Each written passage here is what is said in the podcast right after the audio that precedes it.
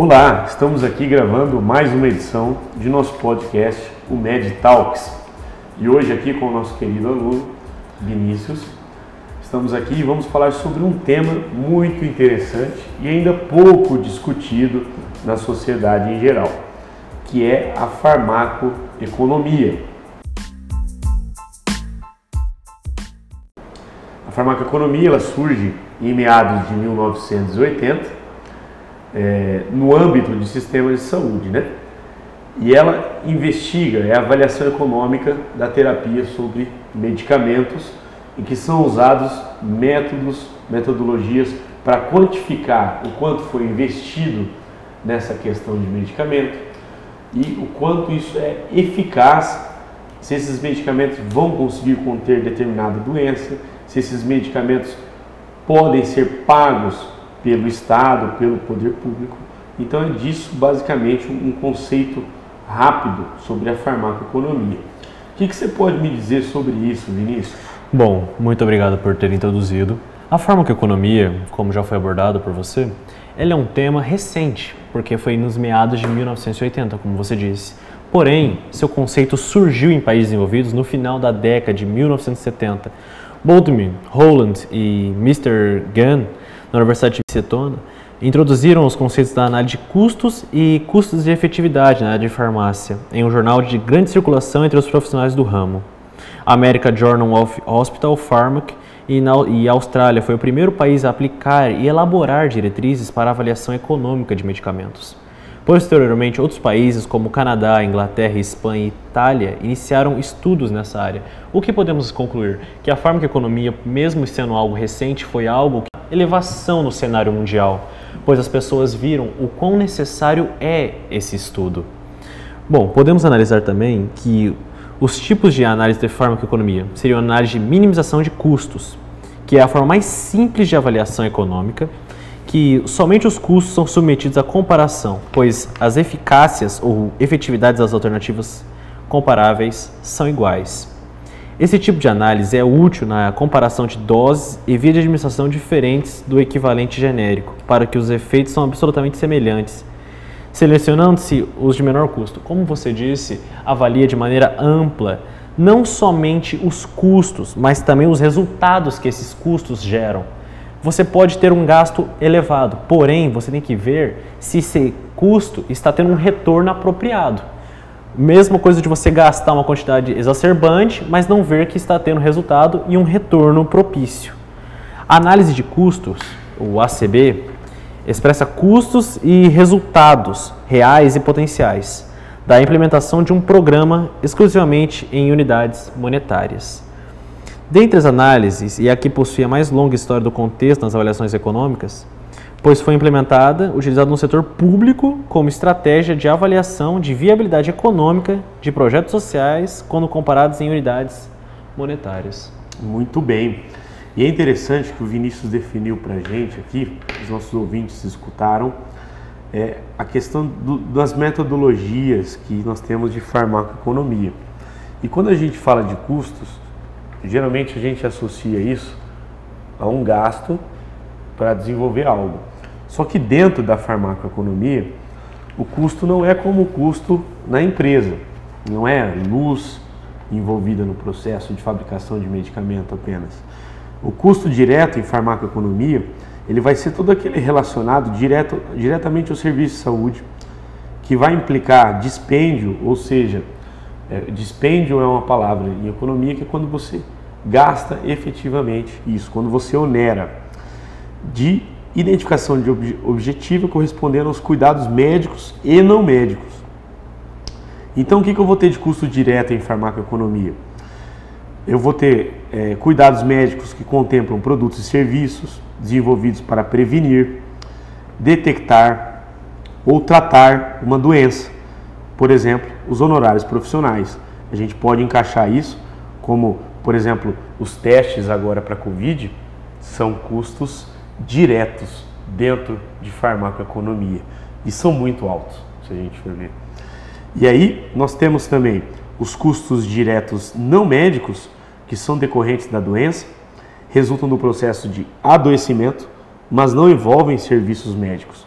Por exemplo, alimentação, transporte, residência temporária, entre outros. O exemplo de custo direto não médico aplicado aqui na nossa região são quando pacientes de outras cidades vêm para o Morama para se tratar no hospital ali do câncer, Hospital Regional do Câncer, a UPCAM. Esses gastos com alimentação, transportes, residência temporária, entre outros, são os custos diretos não médicos. Os custos indiretos, não relacionados diretamente com serviços em saúde, mas relacionados à perda da capacidade produtiva do indivíduo, ou seja, o indivíduo que contrai CA, câncer, é, ou está com a, a, infectado né, por Covid, o que, que vai acontecer? Ele, é, ele vai perder a capacidade produtiva ante processo de adoecimento ou mortalidade precoce. Representam, por exemplo, os dias de trabalho perdido, incapacidade de realizar atividade profissional, tempo gasto em viagem para receber cuidado médico e até mesmo a morte prematura decorrente da doença. Então, a gente vai ter essa diferenciação dos custos na área de economia pura, na área de administração pura e dentro da farmacoeconomia.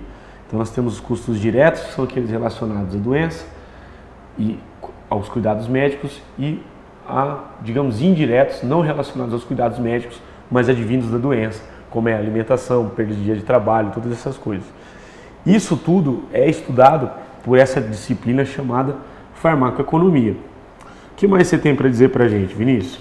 Bom, podemos ver também que além do que foi dito, tem mais um meio que acho interessante, análise de, da, de sensibilidade. Visa tentar que o ponto de oscilação nas variáveis relevantes do estudo pode afetar nas conclusões. Esse tipo de análise parte do pressuposto que, na prática, nem sempre é possível conhecer todos os valores necessários para realizar uma atividade farmacoeconômica, pois ocorre um certo grau de incerteza nas suposições e estimativas feitas pelo pesquisador.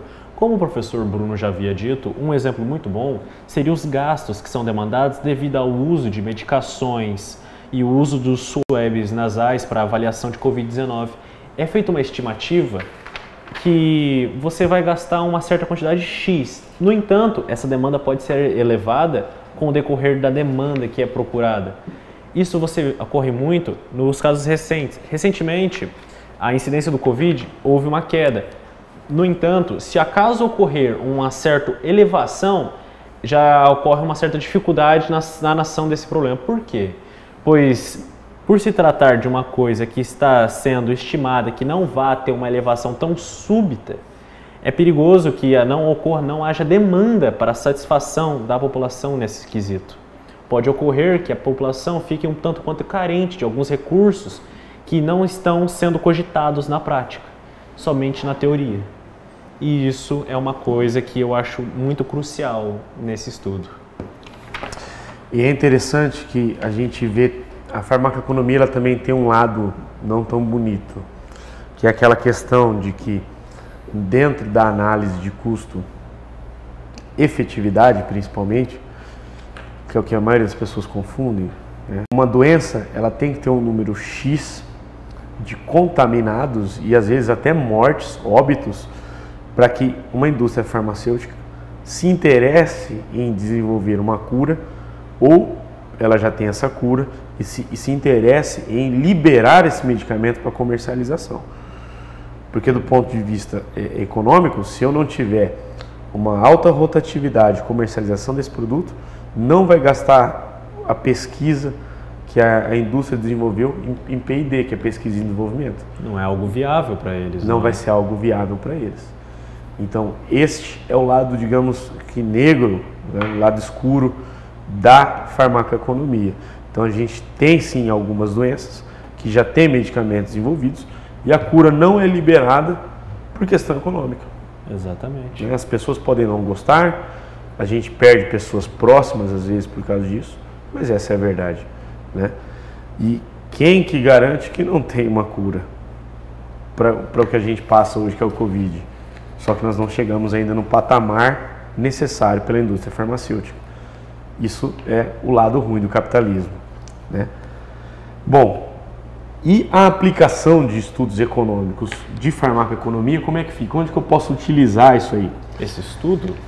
Esse Isso. estudo, a princípio, é usado muito pelos médicos, pois, vamos dizer assim, os médicos às vezes não têm tanta ciência do que eles estão gastando e não têm um certo controle disso. Muitos não se buscam saber o quão caro é aquela medicação que estão fornecendo, estão vendendo. Pensam, não estou generalizando, pensam da seguinte forma: ah, esse remédio é mais resolutivo. No entanto, ele pode ser um pouco mais caro do que um remédio que não que o médico não soube informar ao paciente. A resolução seria a mesma, só que de uma forma mais barata, mais acessível àquele paciente. Por isso que a farmacoeconomia é importante, pois além do contexto hospitalar, temos que avaliar se o nosso paciente tem a capacidade ou se ele tem a condição de estar comprando aquele medicamento. O medicamento pode ser eficiente, claro que pode. No entanto, temos que avaliar se há chance daquele paciente conseguir comprá-lo. Pois mesmo que ele precise, ele pode não haver verba. Ele pode necessitar muito daquilo, mas nem tudo que se pode se quer. Muito legal.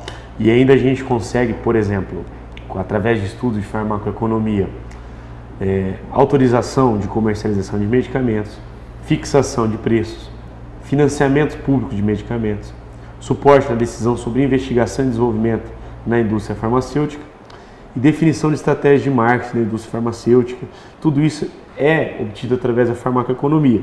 E o ponto mais importante seria que esses estudos eles podem auxiliar na decisão quanto ao grau de financiamento público de medicamentos. Um dos maiores exemplos disso foi a quebra de patente.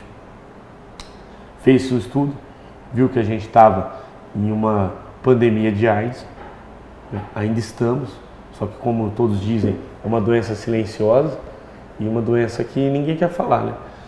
Ninguém, se a pessoa está com Covid, todo mundo fica sabendo. Quem é soro positivo, as pessoas elas têm vergonha, têm, tem-se o preconceito social.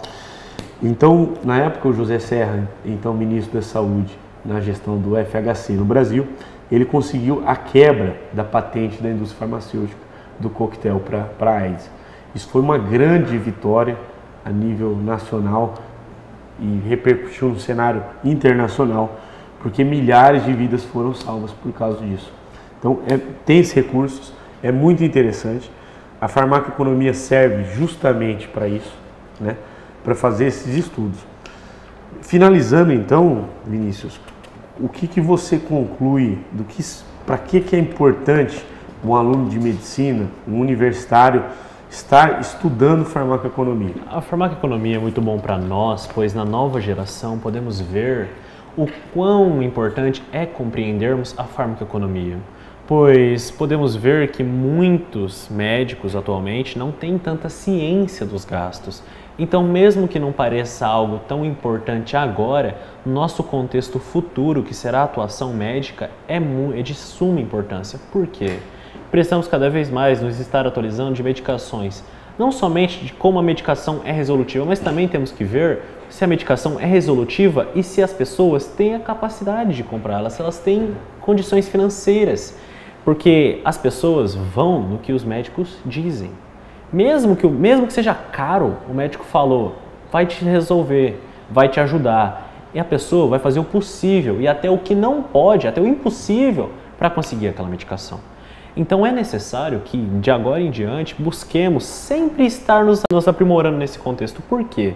Porque é algo que atualmente, com a pandemia, como muitas pessoas declararam falência ou tiveram um corte considerável em suas economias, é muito bom que busquemos essa resolução. Por quê?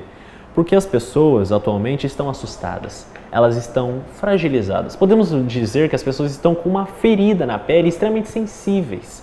Elas estão abertas para o novo. Só que tem um porém, elas não estão, sabe, não estão mais procurando mais, porque elas estão com medos do que pode acontecer. Então sempre é bom estarmos orientando as pessoas e sempre querendo mostrar que não é só aquela opção que tem, mostrarmos mais opções e sempre estar informando o que é bom e o que não é. Muito bem, Vinícius. Obrigado pela sua participação. Parabéns pela sua desenvoltura aqui, dando esse conhecimento do que é a farmacoeconomia e deixando claro para os nossos ouvintes a necessidade de se estudar o lado econômico dos medicamentos, das curas disso o impacto disso nos sistemas de saúde, sejam eles privados ou públicos. Ficamos aqui então com o nosso MedTalks sobre farmacoeconomia e nos encontramos no próximo episódio. Um grande abraço a todos. Muito obrigado. Tchau, tchau.